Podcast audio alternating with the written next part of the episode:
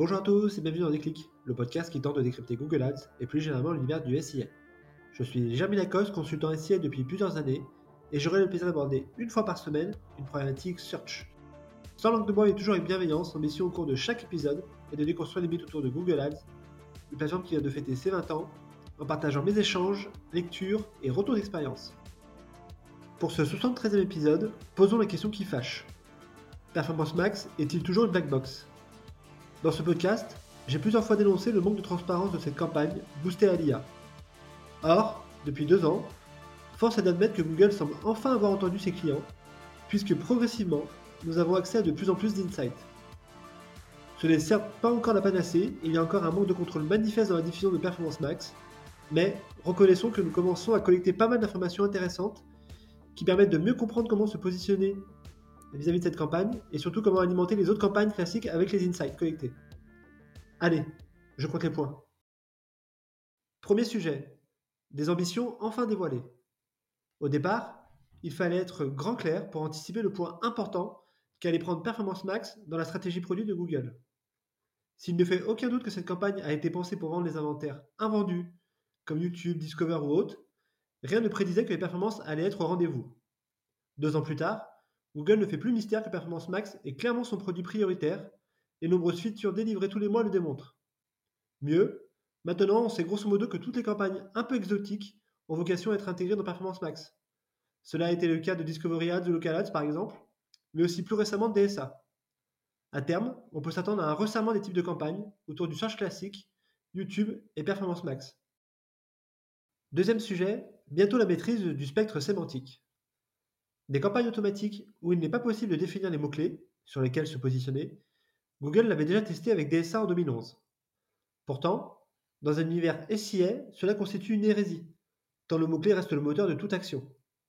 Avec Performance Max, c'est bis repetita, puisque c'est l'algorithme qui définit lui-même les requêtes sur lesquelles se positionner en fonction des signaux d'audience. Seulement, en deux ans, la donne a changé. D'abord sur les exclusions. Alors qu'avant il fallait soumettre une demande via un formulaire auprès de son account manager, il est désormais possible de gérer des listes d'exclusion de manière à éviter toute diffusion non désirée. Ensuite sur le pilotage des marques. Dans l'onglet Paramètres, il est possible d'exclure des marques afin d'éviter de diffuser sur celles-ci. Toujours utile pour respecter les accords de Gentleman Agreement ou ne pas se positionner sur les marques du groupe. Enfin, Google met de plus en plus à disposition des données autour des termes de recherche, sur lesquels la campagne Performance Max diffuse où on est passé d'une vue macro par un grand groupement à tout récemment une vue micro au niveau de la requête. Désormais, il est ainsi possible d'analyser la performance en termes de conversion par exemple, chose impensable il y a encore quelques mois. Néanmoins, Google n'a pas franchi encore le Rubicon de laisser le choix des mots-clés à acheter, mais sait-on jamais. Troisième sujet, et les inventaires de diffusion dans tout ça. C'est peut-être là encore que le bas blesse.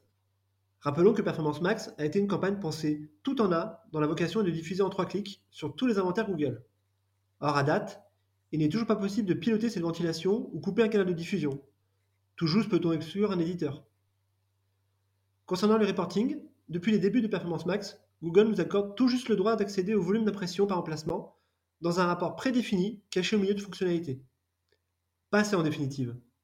Seulement cet été, un script de Mike Rhodes a fait le buzz puisqu'il permet de contourner cette limite en mettant à disposition les impressions, clics, coûts et conversions par réseau.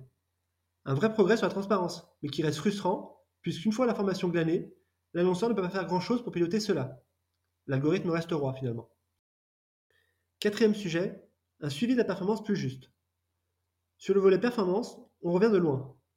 Je rappelle qu'il y a un an, il n'était pas possible de suivre la rentabilité de Performance Max uniquement au niveau des campagnes les annonceurs un peu malins devaient personnaliser l'URL de destination pour suivre cela de façon granulaire dans leur outil de web analyse ou de CRM. Or aujourd'hui, pléthore de données sont mises à disposition.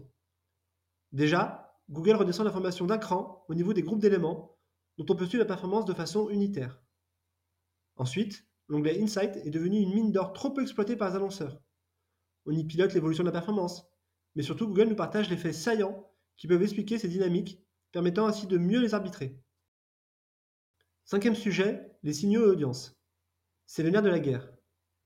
Depuis le lancement de Performance Max, cette section s'est enrichie, notamment dernièrement avec la possibilité d'intégrer des thèmes de recherche qui sont similaires finalement à des requêtes. Côté reporting, il est possible dans le module Insight de suivre la performance des 10 segments d'audience in-market ou d'affinité afin d'apprécier leur poids dans la conversion. Google se permet également d'intégrer des suggestions.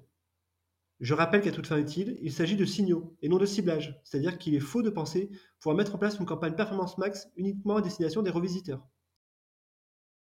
Dans cette même section Insight, il est d'ailleurs possible d'identifier la performance des assets créatifs par signaux d'audience, manière de voir finalement quel wording fonctionne le mieux et ainsi pouvoir adapter son copywriting. Assez loin finalement de la boîte noire que nous avons longtemps décrit.